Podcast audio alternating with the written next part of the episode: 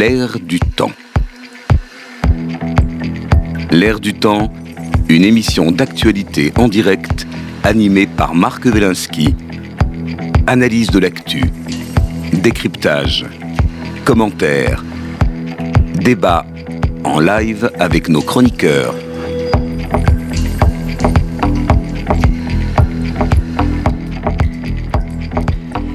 L'air du temps, bonjour. Nous parlerons aujourd'hui du climat social à l'occasion des journées d'action organisées par les syndicats et certains partis politiques contre la réforme des retraites.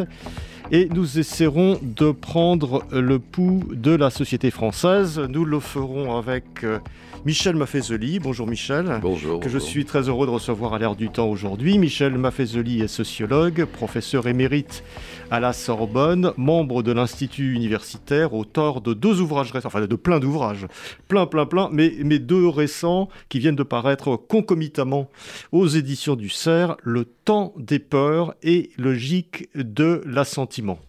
Nous aurons aussi Laurent Capelletti, économiste, professeur au CNAM, éditorialiste, ainsi que Mathieu Slama, analyste politique, essayiste, enseignant en communication politique.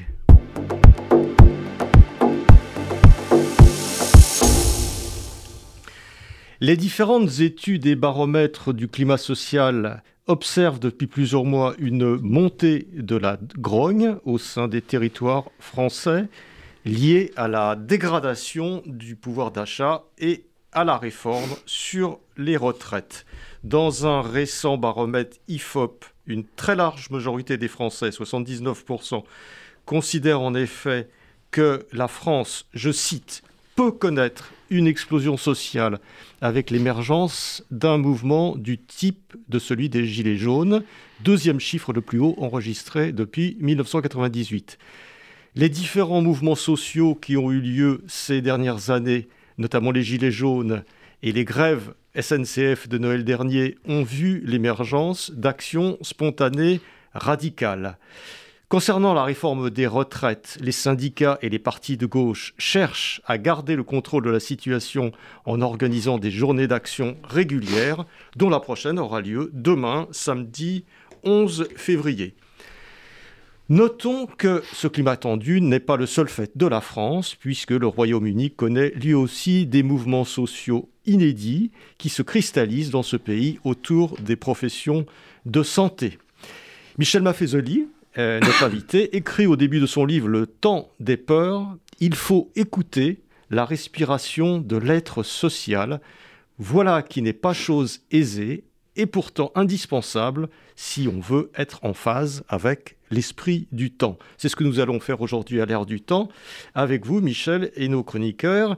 Alors, quelle est votre sensation de sociologue sur cette société? Sommes-nous à la veille d'une explosion sociale majeure que certains dirigeants euh, de gauche appellent régulièrement de leur vœu depuis plusieurs mois, sans pour autant, jusqu'à maintenant, disons-le, avoir été vraiment suivis par les masses Michel? Oui, tout d'abord, euh, je pense qu'il convient de, il faut pas donner une importance énorme aux partis politiques et aux syndicats. Hein.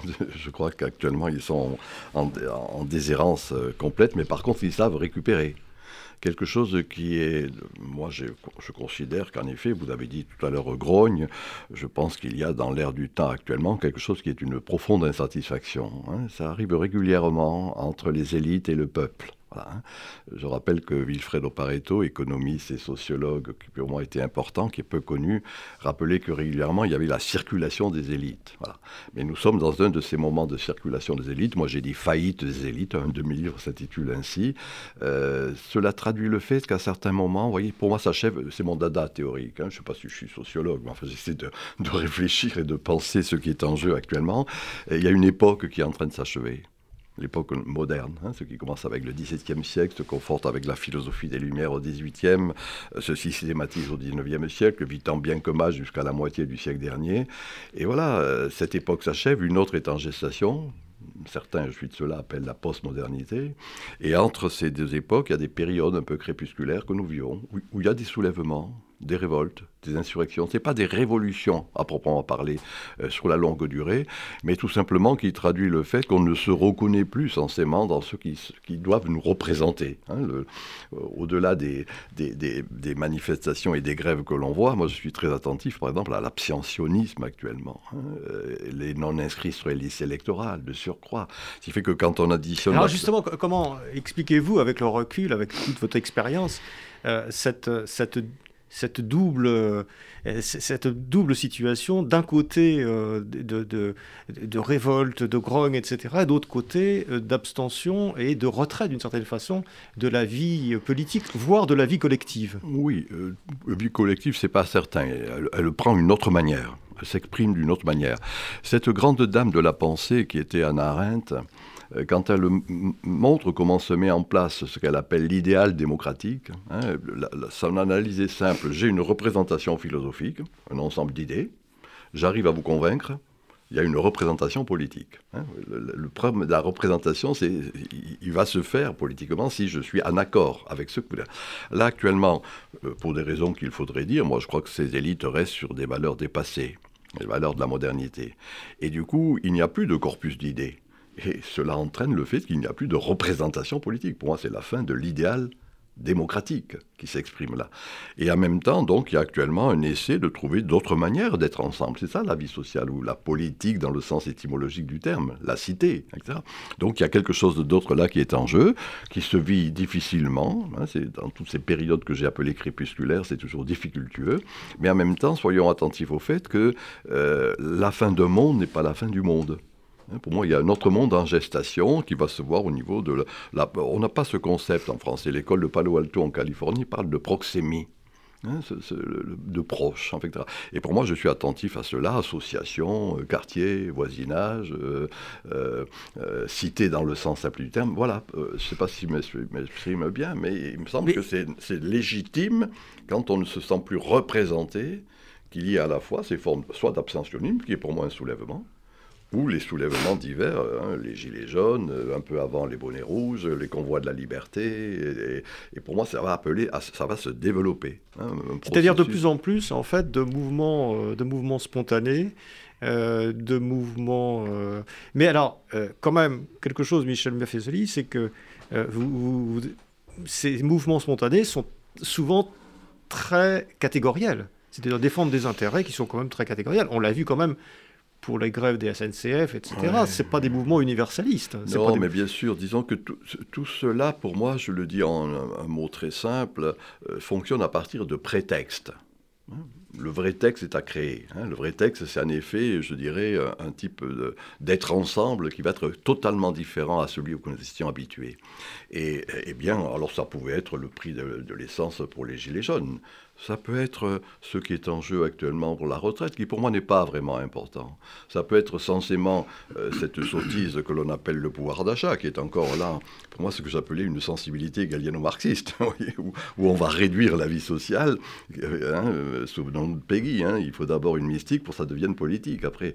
Et donc, du coup, il y a des rétrécissements sur des choses qui sont de peu d'intérêt, si on met en perspective. Alors, vous pouvez pas dire que le pouvoir d'achat ou, l'augmentation, le coût de la vie euh, est quelque chose de sans intérêt pour, euh, pour les gens. De, peu d'intérêt pas sans intérêt, de peu d'intérêt. En tout cas, se focaliser là-dessus me paraît aberrant, ou plutôt traduit bien une espèce d'économicisme qui n'est plus en phase avec l'esprit du temps. Hein. l'air du temps, c'est votre émission. Oui, absolument, c'est ça, l'air du temps. Donc, euh, essayons de réfléchir à, bon, égaliser l'esprit du temps, mais essayons de réfléchir à quelque chose de cet ordre, prendre la, de la hauteur, vous voyez, mettre un peu en perspective.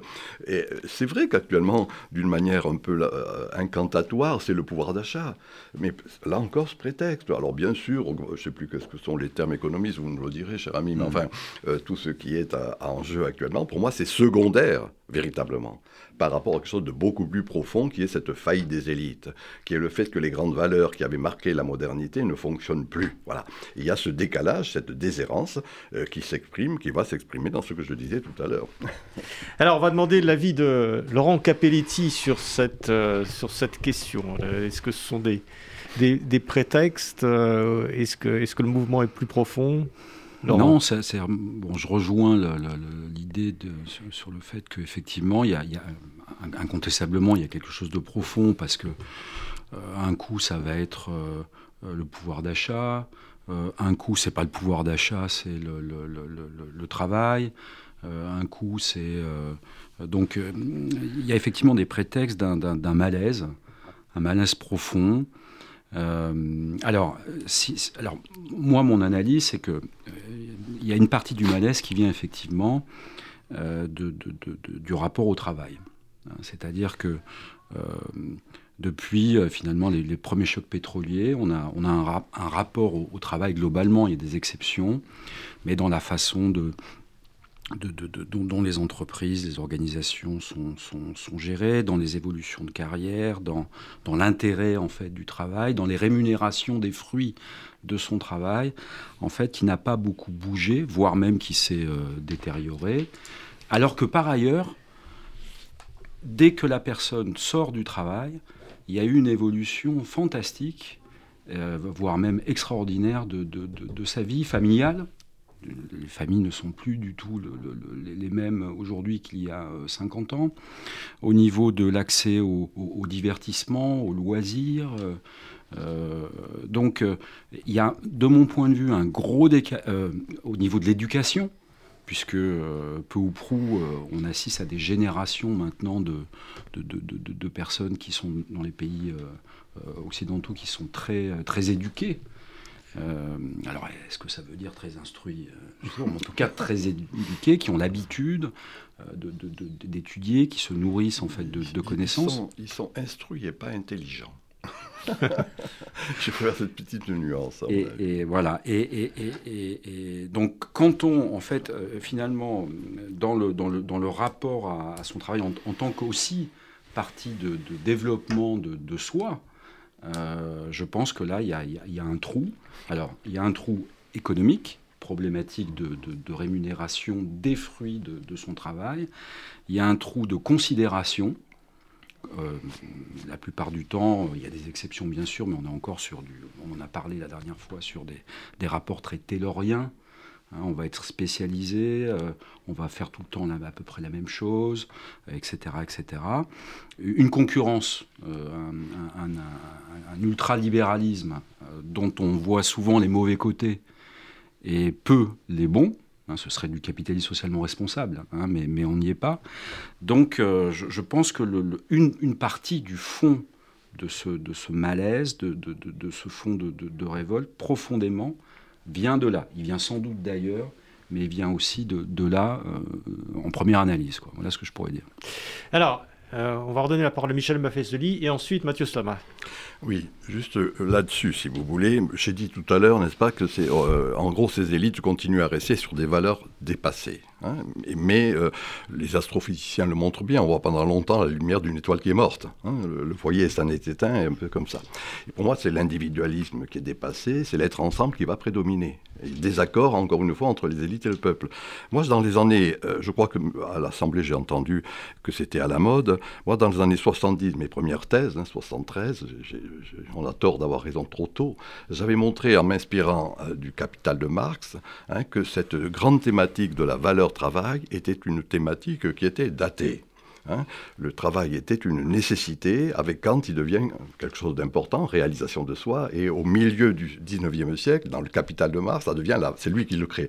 J'ai eu une discussion avec un président passé où je, qui a lancé, cette, enfin qui a développé cette idée de valeur travail. Je lui disais qu'il était marxiste sans le savoir, le pauvre garçon. Un président de la République En gros, président de la République. On voyait qui c'est. C'est Sarkozy qui avait lancé un peu cette idée-là.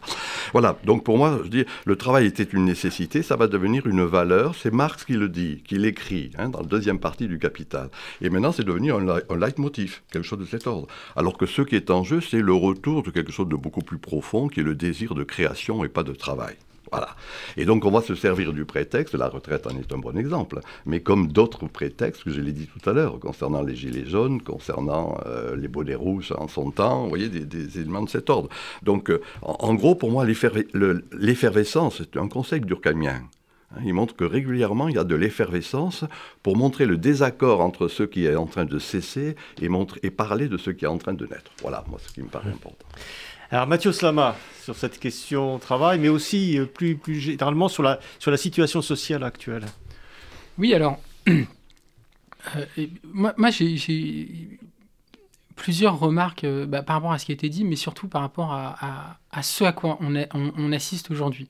Bon, sur, la, la, colère sociale, on, vit depuis 40, 50 ans sous une ère néolibérale euh, dans laquelle les peuples, euh, de manière euh, globale, hein, si je, caricature un, grand trait, sont amenés à, comment dire, sont dirigés d'une manière, on va dire, très technocratique, euh, où on, leur dit en gros, euh, voilà, c'est pour votre bien, on fait des réformes pour votre bien, euh, vous allez voir, alors ça va être un peu dur sur le moment, hein, c'est le thatcherisme au Royaume-Uni, hein, et, puis, et puis en France ça a été, ça a été la, deuxième période Mitterrand, et puis, et puis surtout la droite après, mais donc cette idée que finalement il y a un bon sens, le cercle de la raison d'Alain Minck, hein, et donc cette idée que les, citoyens finalement ne sont pas et qu'il euh, y a une rationalité néolibérale qui doit s'appliquer et qui euh, va euh, garantir la prospérité de tous, mais un peu contre leur gré, et que donc finalement, par des réformes, etc., on, va imposer une vision, une politique, etc., de manière quelque peu autoritaire. Et cette vision-là, elle a, je crois, beaucoup antagonisé la société puisqu'au fond, il y avait cette idée que les citoyens étaient des mineurs euh, perpétuels, euh, et que finalement, c'est le philosophe Jacques, Rancière, qui, euh, qui est marxiste, hein, voilà, mais qui, disait que finalement, les sociétés néolibérales se, se, percevaient comme des, des, des, des des, classes, des salles de classe, dans lesquelles il y a les élèves en difficulté qui doivent rattraper leurs leur mauvaises notes. Voilà, en gros, hein, je, c'était les, les, propos de Jacques Rancière. Et je pense que ça, au fond, ça a antagoniser la société et, ça, et a remis finalement les questions marxistes de classe, etc., euh, au cœur des débats. Et en fait, on n'est jamais vraiment sorti de ça. Le problème dans les... Parce que finalement, la question derrière, c'est évidemment les mouvements sociaux et c'est la manière dont la colère sociale s'exprime. Le problème, évidemment, c'est qu'on est passé d'une société très industrielle à une société plus de services. Donc forcément, tous les mouvements ouvriers qui étaient finalement là pour euh, instaurer le rapport de force, et c'est quand même en partie grâce à ces mouvements ouvriers qu'on a eu un certain nombre de, de, de, de progrès sociaux, etc. ça s'est un peu délité. Donc forcément, les manifestations, euh, sous l'égide des syndicats aussi, qui ont perdu un peu de, poids euh, dans, dans, dans, la société, bah, les manifestations ont eu un peu moins d'efficacité au fur et à mesure. Et ce qu'on note depuis 40 ans, c'est que les manifestations, euh, fur, et à mesure, ont de moins en moins d'efficacité, parce que finalement, c'est comme si... Alors certains parlent d'une sorte de et je veux pas être trop long, hein, pardon, mais parle d'une certaine, euh, comment dire, d'une, d'une apathie de la société ou quoi que ce soit. Moi, je crois que c'est surtout lié à la fois à, des questions sociologiques, hein, euh, euh, voilà, et qui fait qu'il y a une évolution qui, fait, et puis aussi une montée de l'individualisme ou quoi que ce soit. Donc, bref, qui fait que les manifestations sont moins efficaces. Mais alors, du coup, on assiste, et juste, c'était vraiment le point que je voulais aborder, et, on assiste à, des nouvelles formes, en fait, de, de, d'expression de la colère. Alors, on a vu les Gilets jaunes, voilà, qui était une forme un peu hybride avec euh, euh, la gauche traditionnelle, mais aussi euh, une partie de l'extrême droite qui s'est, ça, ça m'a beaucoup inquiété, mais qui s'est, qui s'est greffée à, cette révolte, et puis de manière générale aussi avec une violence dans les faits beaucoup plus forte, comme si finalement il y avait un besoin de, de, de, de, sortir de, la, banalité de la manifestation pour être plus efficace. Enfin, bon, donc on, a vu cette, cette nouveauté entre guillemets, voilà.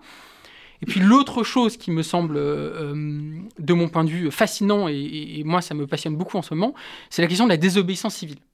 Et euh, alors, soit je, je, je, peux l'aborder rapidement. On, va, on va en reparler juste après. Voilà, je pense que c'est un sujet je, voudrais, on va revenir. Moi, je voulais avoir l'avis de, de, Laurent Capelletti et, et, de Michel euh, sur, cette, sur, sur, ces questions effectivement mm. d'efficacité du mouvement social. Alors, sur, sur le. Puis après, je laisserai, Michel Fézoli euh, intervenir. Donc, sur le. Si je reprends ce qui, vient d'être dit, alors à la fois sur la, les colères sociales et puis donc les élites, moi, mon analyse, elle est que, euh, en fait, cette colère qui s'exprime effectivement de, de, différentes façons, au fond, elle s'exprime aussi dans la sphère domestique. C'est-à-dire que, au bout du compte, un divorce des couples qui éclatent, c'est l'expression d'une colère domestique. D'accord Dans les entreprises, euh, pour les observer depuis, euh, depuis euh, plus de 20 ans, il n'y a pas nécessairement des grèves, mais on va voir des coûts cachés énormes qui sont en fait le, résultat.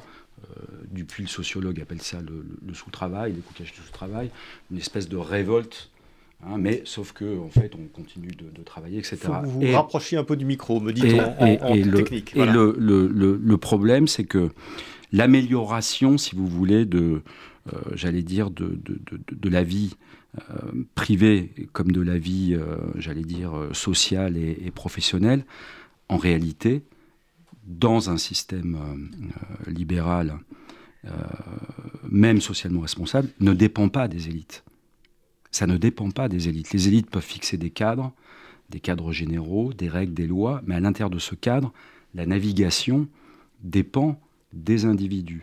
Et ils sont confrontés, alors, euh, je vais le dire, hein, euh, Jean-Paul Sartre, première version euh, de l'existentialisme, pour moi, avait posé des concepts tout à fait intéressants. L'angoisse de la liberté, le laisser être ensemble. En réalité, les gens sont, confrontés à devoir organiser, trouver les moyens par eux-mêmes de se mieux vivre, j'allais dire professionnel, etc. Et l'élite, donc les politiques, ben évidemment, euh, ça, ça les dérange. Je pense qu'ils savent qu'ils n'ont pas les moyens d'eux, mais ils font semblant de les avoir, ce qui crée des déceptions, hein, avec des promesses, etc., qu'on soit à l'extrême droite, euh, à l'extrême gauche, euh, ou même au milieu, alors que une grande partie de, des réponses à ces problèmes dépendent. Alors il faut les accompagner, bien sûr, hein, on peut les, voilà, mais ça dépend des, j'allais dire, des, gens euh, eux-mêmes. Et ça crée, ça crée une, une, une, euh, je pense, une, oui, une, angoisse. Euh, qui se traduit par en fait des frustrations, des révoltes, etc. Ça, Laurent, et je, donnerai la parole après à Michel, ça n'a rien de nouveau. C'est pas, c'est pas, pas spécifiquement, euh, c'est pas spécifique à notre époque. Qu'est-ce qui fait la, spécificité actuellement de cette, euh, de, de, justement de, de, ces mouvements, et comme le disait Michel, à la fois d'un désinvestissement de la vie politique euh, alors, et, et, en même temps. Tout, tout ça n'est pas nouveau, mais si vous voulez, ce qui, ce qui est au fil du temps, ce qui, est, ce qui évolue, c'est de mon point de vue, qui prend de plus en plus d'ampleur, c'est le décalage justement le décalage entre des promesses euh, des élites, euh, mais qui en fait forcément déçoivent, puisque de toute façon le, résultat ne dépend pas euh, de, ces élites. Hein. ça, c'est le premier point. Et le, deuxième point, c'est effectivement le décalage. Alors ça, c'est plus pour la partie, je pense, travail, où effectivement les, rapports, en gros, au travail, les façons d'organiser le travail, enfin, c'est je veux dire, quand, on voit comment les, comment les médias ont évolué, comment la culture a évolué, comment les transports, les voyages ont évolué, et comment en fait finalement, euh, si je suis euh, employé dans une entreprise petite ou grande, j'ai finalement les mêmes rapports euh, que mon père ou mon grand-père à peu de choses près, c'est plus possible. Ce n'est pas possible. Michel Maffezoli.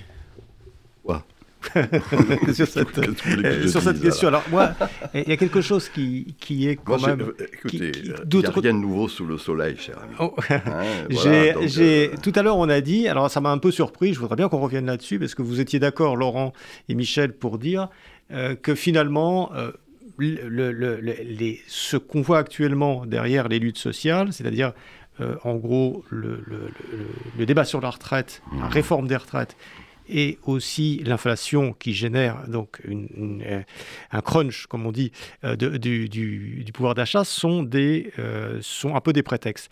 Ah, moi, je trouve quand même que l'évolution des prix, les difficultés de vie que connaissent de plus en plus de gens en France et, dans le monde, mais enfin là, on parle plus spécifiquement du cas français, c'est quand même quelque chose qui est à la base, qui a toujours été à la base de révolte. Et là, on sent qu'il y a un un énervement, un agacement, parfois un désespoir social lié à ces, espèces, ces, aspects économiques euh, qui est terrible. Vous avez, vous avez l'air de le, sous-estimer un petit peu en disant que finalement, c'est pas ça le vrai sujet. Je considère que c'est pas du tout ça le vrai sujet. Voilà, c'est tout. Mais vous pouvez avoir votre opinion. Hein. si vous m'invitez, tant pis pour vous. Ah vous prenez le risque de m'inviter. Hein. Je vous ai dit tout à l'heure, pour moi, il faut, il faut convenir de deux choses simples, qui est sur la longue durée. Il y a le pouvoir et la puissance. Hein, la seule idée qui restera de tous mes livres que vous avez dit, j'en ai écrit beaucoup, mais c'est la seule idée qui restera. Le pouvoir, c'est ce qui est institué. La puissance, c'est ce qui est instituant. Quand ça marche, ça marche. Hein, c'est ça l'idéal démocratique. Hein. quand il y a un accord, dans le fond, entre le pouvoir et la puissance. Saint Thomas d'Aquin rappelait que euh, omnis autoritas populo, toute l'autorité vient du peuple. Quand ça marche, il y a cet accord-là. On est dans des moments, ce que j'appelais les périodes crépusculaires, fin d'une époque, début d'une autre époque, dans des périodes crépusculaires, ça ne marche plus. Alors à ce moment-là, tout est bon. Tout est bon pour qu'il y ait, encore une fois, ce que j'appelais tout à l'heure l'effervescence, hein, c'est-à-dire quelque chose qui fait qu'il y a un lent processus. C'est ce sociologue euh, américain qui s'appelle Sorokin, qui montrait qu'une culture, ça marche bien, puis tout d'un coup, il y a une saturation. Qu'est-ce que c'est que la saturation hein, Je salve ou je sucre, je ne m'en souviens plus, un verre d'eau, et c'est le dernier grain qui fait que euh, le verre d'eau est saturé. Et bien, c'est un peu quelque chose de cet ordre. C'est pour ça que je dis tout est bon. Mais encore une fois, il n'y a rien de nouveau sous le soleil. Chaque fois qu'une élite euh, n'est plus en phase avec le peuple, il y a circulation des élites. Hein, revenons à cette idée de Pareto. Et à ce moment-là, euh, tout va être prétexte pour qu'il y ait, moi je ne dis pas révolution. Hein, la révolution, c'était les avant-gardistes qui la conduisaient. Non, il y a soulèvement, euh, révolte, insurrection. Pour moi, ce qui est en train de se passer, c'est en quelque sorte hein, un lac de montagne, l'eau est étale. Et puis en dessous, ça grouille, ça fourmille.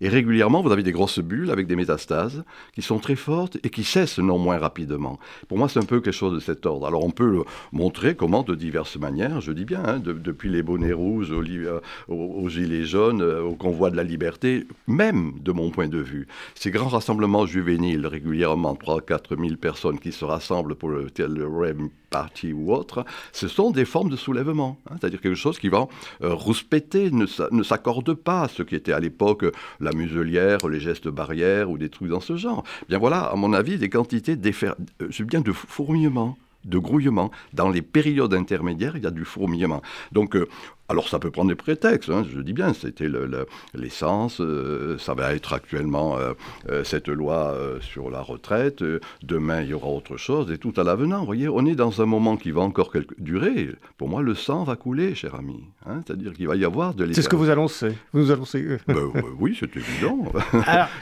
la, violence est banale et fondatrice. Voilà, il faut accepter cette idée. L'animal humain est un animal. Hein, et donc, euh, de temps en temps, il faut que cette euh, violence s'exprime. C'est ça l'effervescence. Quand Durkheim parle d'effervescence, il montre qu'il il décrit de seconde main la société des corroboris en Australie. Et, il montre que cette société se délite. Et puis régulièrement, elle se met en état, la, formule de Durkheim, elle se met en état de congrégation, elle se rassemble, et à ce moment-là, effervescence, hein, promiscuité sexuelle, euh, utilisation de produits qui n'étaient pas licites, et tout à l'avenant, et que c'est à partir de cette effervescence que la société se restructure. Pour moi, c'est un peu quelque chose de cet ordre qui est en jeu. Une mm. effervescence appelant une restructuration. Euh, on, a une, euh, on, vient d'apprendre, et je passe la parole à, Rudy, euh, le décès de l'ancien grand rabbin de France, euh, René Samuel Syrah. donc, euh, on, interrompt quelques instants de discussion. Oui, juste pour euh, vous annoncer donc cette nouvelle, on vient de l'apprendre, disparition d'une des grandes figures du judaïsme en France, René Samuel Syrah, grand rabbin de France de 1980 à 88, est décédé ce matin. Il avait 92 ans, né en Algérie. Il a contribué au renouveau du judaïsme français après la Seconde Guerre mondiale. Professeur à l'INALCO, il a créé l'Institut européen Rachid III en 1981. Donc, il succède à Jacob Kaplan à la fonction de grand rabbin de France lors de son mandat, il mettra l'accent sur l'éducation juive. Inlassable défenseur du dialogue entre les peuples et les religions, il a travaillé pour euh, bâtir notamment l'amitié judéo-chrétienne. Il avait d'ailleurs été reçu par le pape François en 2018. Il avait 92 euh, ans, donc nous nous retrouverons à 13h avec euh, des témoignages et on reviendra sur son parcours pour lui rendre hommage, donc décès à l'âge de 92 ans de René Samuel Sirat. Merci Marc. Merci Rudy. Donc on reviendra à 13h sur cette euh, nouvelle. On va reprendre notre euh, discussion. Euh, Michel Maffezoli, ce qui n'est pas banal dans, votre, dans, ce que vous dites, dans ce que vous exprimez récemment, mais aussi depuis, depuis quelques années, c'est que vous mettez, si on prend la situation actuelle, vous mettez dans le même sac, le sac des élites, les dirigeants, et aussi les dirigeants syndicaux. C'est-à-dire qu'en gros, Chiati, Macron sont dans le même font partie des élites au même titre que Martinez ou que Mélenchon. C'est-à-dire que c'est toute cette classe des élites qui semble un peu dépassée, disons, par les événements dans les dans les pour être clair, dans, ce qui est en train de se passer. Les élites, c'est quoi? C'est ceux qui ont le pouvoir de dire et de faire. Donc, oui, mais ils l'ont peut-être. Journalistes, cher ami, experts de tout genre, etc. Hein, ceux qui sont censés, encore une fois, dire et faire. Il est des moments, c'est tout ce que j'ai à dire, que euh, ces élites sont déphasées. Hein. Pourquoi? Parce qu'ils restent sur les grandes valeurs qui étaient les valeurs fondatrices, et il n'y a pas lieu de cracher dans la soupe, fondatrices de la modernité. Ce que je dis est banal, vous avez dit. Hein. non, vous avez dit c'est pas banal. Non, c'est très, banal. C'est très banal. Non, mais par, pour moi, c'est très... sur non, non, c'est très banal. Le mot banal est un mot que l'on n'aime pas, alors que le jour de... Quand le dans beaucoup de nos villages, il y a le four banal. C'était le jour où le Seigneur rétrocédait le four à la communauté. C'était la fête du pain commun. Donc moi, je ne dis que des banalités. Et la banalité, c'est de dire qu'il y a un désaccord actuellement qui se passe chaque trois siècles. Hein, entre encore une fois une élite, pouvoir de dire et de faire. Et le peuple qui ne se reconnaît plus là-dedans. Rappelez-vous, Anna Arendt, représentation philosophique, représentation politique. C'est plus le cas. Moi, j'ai eu un débat l'autre jour, je ne sais plus, sur une chaîne, avec euh, celui qui est censé être le prochain, euh, comment on appelle ça, grand truc là, de la CGT, euh, secrétaire général. Premier, secrétaire, voilà.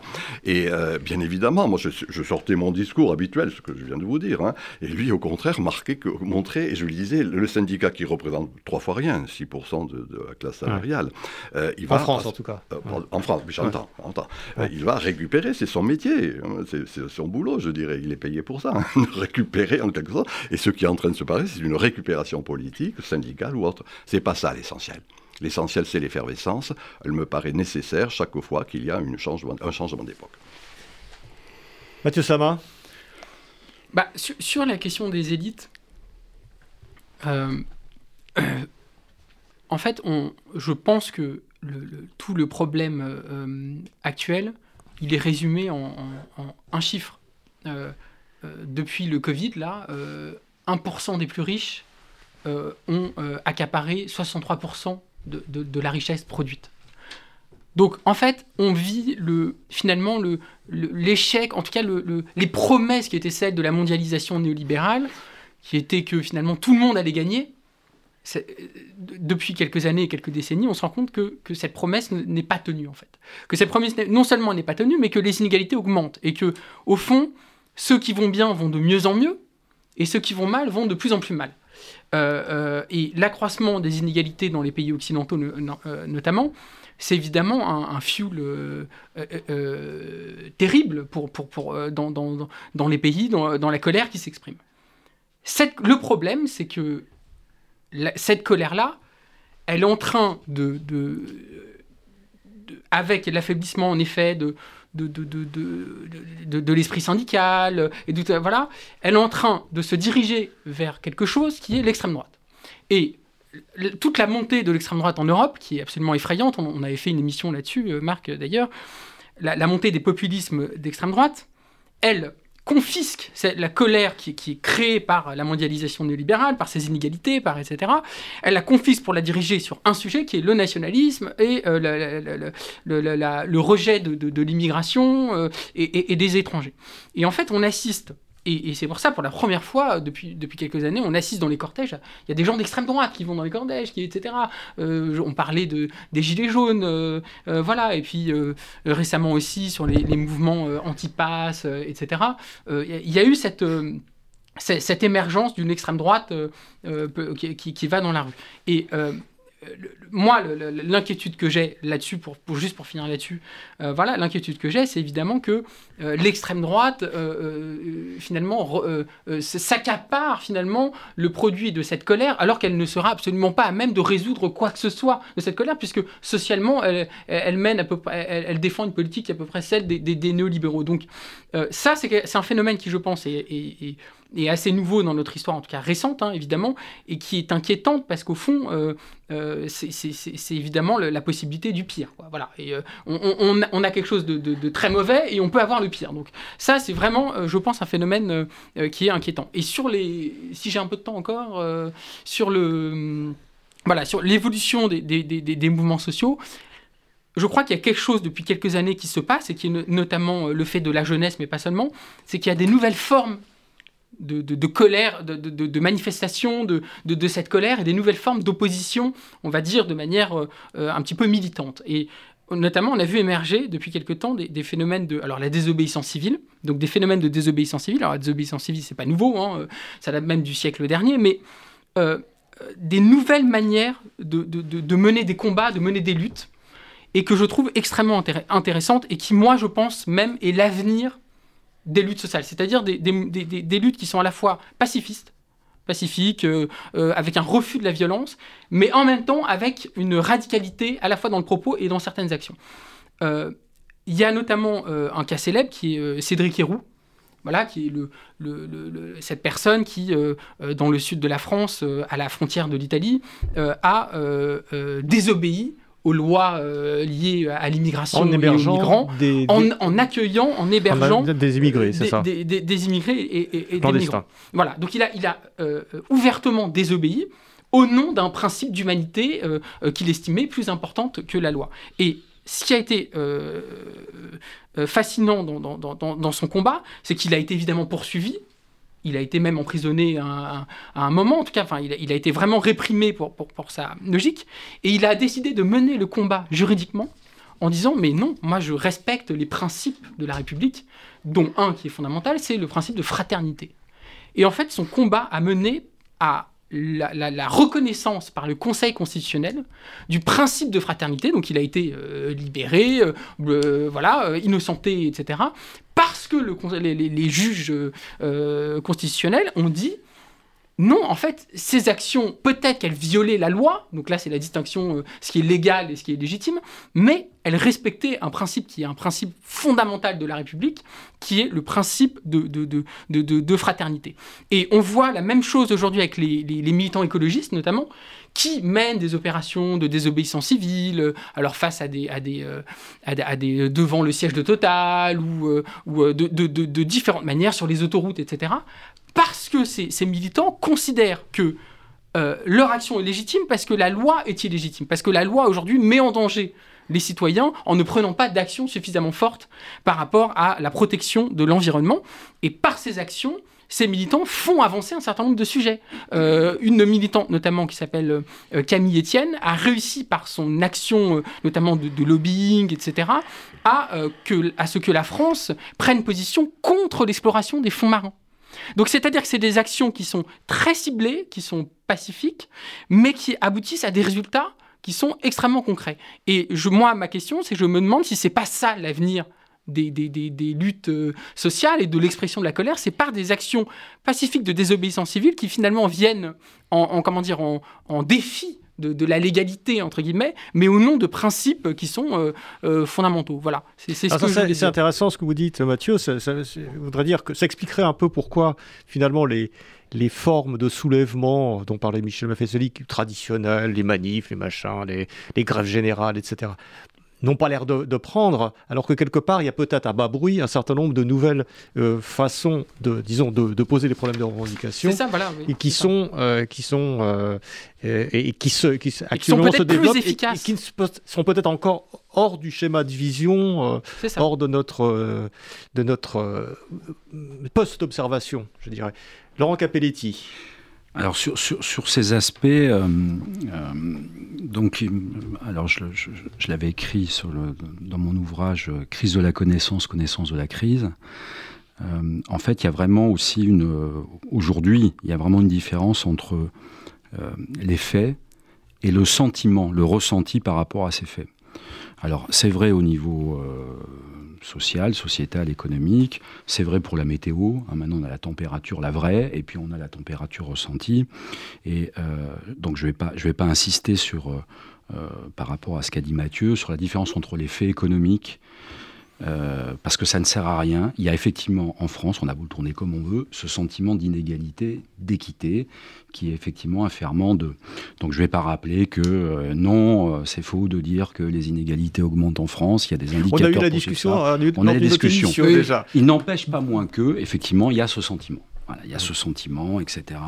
Et pour moi, effectivement, là je rejoins Michel Maffezoli, si on est d'accord pour dire que ce qui fait société, c'est le rapport des élites avec le, peuple. On a effectivement, au fond du fond, donc c'est pas en changeant de, de, système, c'est pas en mettant du marxisme à la place du libéralisme, c'est en recréant effectivement cette symbiose minimale entre euh, les élites et le peuple. Mais alors la question euh, qu'on a envie de poser, c'est bah, donc du coup les élites, que doivent-elles faire en fait? Voilà, que doivent-elles faire? Euh, bah, on, va en discuter. Bah justement, euh, donc, euh, je, vais poser la question à, Michel Valfezeli. vous avez l'air tous les trois d'accord sur l'idée qu'il est en train de se passer quelque chose un petit peu qu'on ne voit, dont la visibilité n'est pas évidente et que peut-être le problème des retraites n'est pas le problème fondamental, mais le problème émergent actuellement. Michel Valfezeli, comment est-ce que vous voyez, alors je vais vous demander un petit exercice, euh, un peu de, de, pronostic. Euh, vous, avec votre, votre longue expérience quand même de sociologie, avec votre habitude de, de l'étude des luttes depuis des luttes sociales depuis, depuis très longtemps, comment est-ce que vous voyez justement ces, ces, choses évoluer dans les, dans, les, dans les prochains mois? Comment vous voyez ces choses euh, se mettre en œuvre? Quelle chose les, mouvements sociaux, ah, comment voyez-vous euh, l'évolution? Là, on est à la veille d'un mouvement, il y aura un autre mouvement jeudi prochain. Euh, voilà, est-ce que vous sentez monter les choses De quelle façon? Oui, euh, depuis tout à l'heure, je dis qu'il faut mettre en perspective. Hein. Et moi, pour ma part, j'avais justement, il y a quelques années, écrit un livre qui s'appelait La transfiguration du politique. C'est-à-dire que, dans certaines manières, la politique, c'est totalement abstrait de la réalité. Hein. J'ai eu comme maître Julien Freund à Strasbourg, qui était un spécialiste de l'essence et de la sociologie du politique, qui montrait la politique s'est dénaturée dès le moment où elle perd ce qui était son fondement, la police, c'est-à-dire la cité, et qu'elle devient un projet lointain hein. par tactique et stratégie, j'ajuste les moyens stupides. Et voilà, c'est quelque chose de cet ordre, comme je disais tout à l'heure, qui fait qu'il n'y a plus accord entre le pouvoir et la puissance.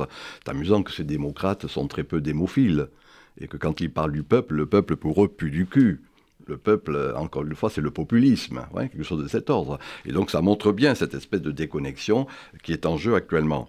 Moi, de mon point de vue, alors qu'est-ce qui est en jeu Qu'est-ce qui va est... Moi, je suis pas un prophète. Hein, j'essaie tout simplement. J'essaie tout simplement de. Je suis pas un sociologue. Hein, je suis un renifleur. Hein, ah. vous, essayez de voir ce qui est en train de se passer depuis de longues années.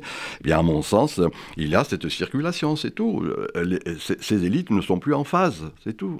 et que... Donc elles vont disparaître. Qu'est-ce qui va ben, Espérons, espérons. Oui, poser la question qu'est-ce qu'elle doit faire Le problème, c'est qu'est-ce qu'elle doit faire Rien du Admettons tout. Qu'elle soit parte, qu'elle cesse d'être ce qu'elle sont. C'est tout, quoi.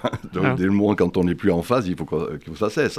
À ce moment-là, le vrai problème, c'est de voir, et ça ne se dégage pas, quelle est dans cette circulation ce qui va succéder. Moi, c'est dans les réseaux sociaux, c'est les forums, les blogs, les Twitter et autres. C'est pas dans les mainstream, je vous prie de m'excuser, c'est pas non plus dans les radios ou télévisions ou la presse écrite, etc. Non, ce qui est en jeu actuellement, c'est cette, euh, encore une fois, dans ce net activisme. Hein. mes collègues brésiliens ont une expression de cet ordre, net activisme, nous sommes là-dessus en retard d'une guerre. Alors c'est là qu'il faut voir ce qui va se dégager, hein, quelque chose qui fait qu'encore une fois, qu'est-ce qui va se dégager à partir de cette effervescence qui est appelée à se multiplier de mon point de vue. Hein. Et même en même temps, je suis totalement incapable hein, de dire ce qui va succéder à, cette, à, ces, à ces élites en déphasage. Gauche et droite confondue kiff kiff bourricot pour moi. Hein. Je veux dire, il n'y a pas de vraie différence entre les deux. Il reste, il y a une endogamie, ça couche ensemble, en plus euh, et tout ça, bon, tout à l'avenant. Donc, dans ce sens-là, ils ne sont plus représentatifs dans le sens que j'ai donné en, m'appuyant sur Anna Arendt de, cette euh, représentation politique. Mais soyons attentifs au fait qu'il y a un grouillement important, un fourmillement non négligeable. Moi, je discute quasiment chaque jour avec des jeunes philosophes, sociologues qui viennent me, me voir, quoi que je sois à la retraite actuellement.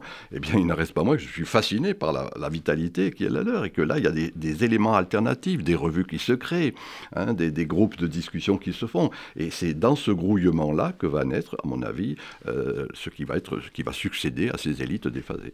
Mais ce qui, ce qui est, ce qui est euh, un peu déroutant, Michel Maffesoli, euh, c'est que dans ces, dans ces luttes ou dans les nouvelles formes qu'évoquait tout à l'heure Mathieu Slama, on n'a pas l'impression euh, que, des leaders, finalement, et des nouvelles élites individuelles se, euh, émergent. Donc, est-ce que ça veut dire que c'est le, le temps des révoltes, où, c'est le temps où il n'y aura plus de leaders finalement Ou est-ce que ça veut dire qu'on euh, on ne les connaît pas encore et qu'ils vont émerger euh J'en sais rien. Moi. Ah. Ce qui est certain, c'est que le, ce qui était la, vous voyez, la structure du parti et du syndicat était la chose suivante. on, on, dit, on, analysait cela dans ma jeunesse. Hein. C'est ce qu'on appelait l'avant-gardisme. Hein. Le peuple n'a pas conscience de ce qu'il est, moi, révolutionnaire professionnel, je vais lui donner la conscience. Hein, c'est ça l'avant-gardisme, on va tirer ça. Ça, ça marche plus, ça.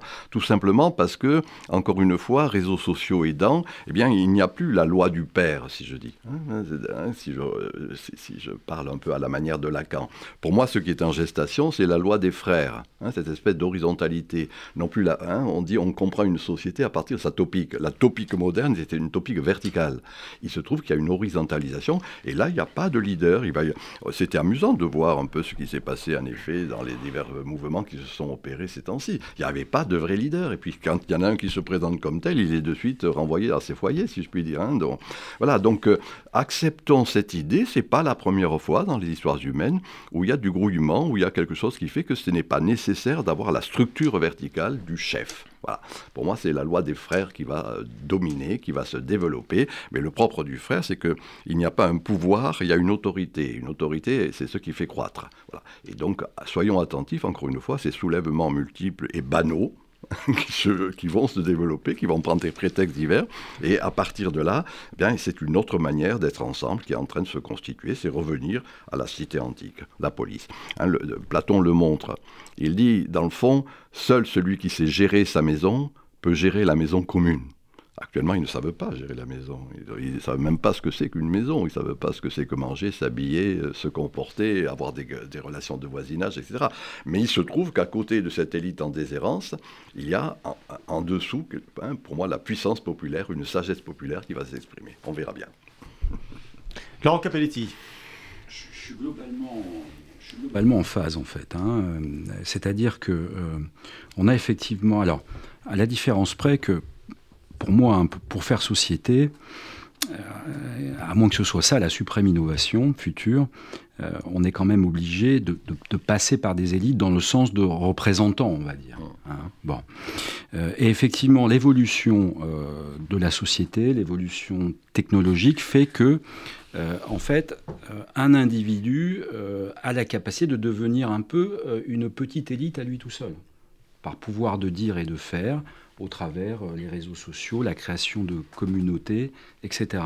Et donc effectivement, c'est pour ça que la différence avec le passé, c'est que c'est ce décalage qui, qui, grandit et qui devient de plus en plus insupportable. La solution, euh, effectivement, si on la connaissait, ben, on l'appliquerait, mais peut-être que effectivement, ça vient par des moyens. Alors, je vais vous citer un exemple très concret, par des moyens effectivement que euh, nos représentants, qu'ils soient politiques, médiatiques, syndicaux, notre élite, notre, dans le bon sens du terme, hein, celle qui fait grandir, celle qui accompagne, celle qui fait corps avec, euh, avec le peuple pour faire société, euh, effectivement, se remélangent, interagissent. C'est vrai que si, je prends l'exemple de, de, cette loi retraite, on a envie de dire, mais là, c'est le vieux système. On la conçoit en chambre on, la présente, euh, on et on est, on est étonné qu'il y ait des réactions. Euh, mais, mais, il y a eu beaucoup quand même. Mais, euh, non, mais. alors, je ne dis pas au minimum. Moi, j'ai le, député de, ma circonscription, que, que, je vais citer, Patrick Vignal, qui a fait un groupe de travail populaire, il a appelé ça. Alors, il a pris un économiste, alors moi, évidemment. il a pris un boulanger, président d'une association de commerçants, il a pris un retraité, il a pris, on s'est réunis à 12, le temps étant, euh, l'ensemble étant communiqué, pour en fait, euh, bah, qu'est-ce qu'on propose d'accompagnement, etc. Et je peux vous assurer que les membres de ce groupe, et lui ensuite sa remontée, on verra bien ce que ça va donner, mais eh ben, ça a canalisé notre frustration, euh, notre violence. Et j'aime bien l'expression, euh, on a l'impression que le peuple pue du cul. Euh, une partie de la solution réside sans doute là-dessus. C'est-à-dire, en fait, trouver des moyens pour que les élites reniflent plus, mmh. interagissent plus, coexpérimentent plus, euh, et arrête en fait de proposer, euh, que ce soit à l'extrême droite ou à l'extrême gauche ou au centre, euh, des, paquets, des paquets finis s'étonnant ensuite que ça provoque des réactions. Voilà.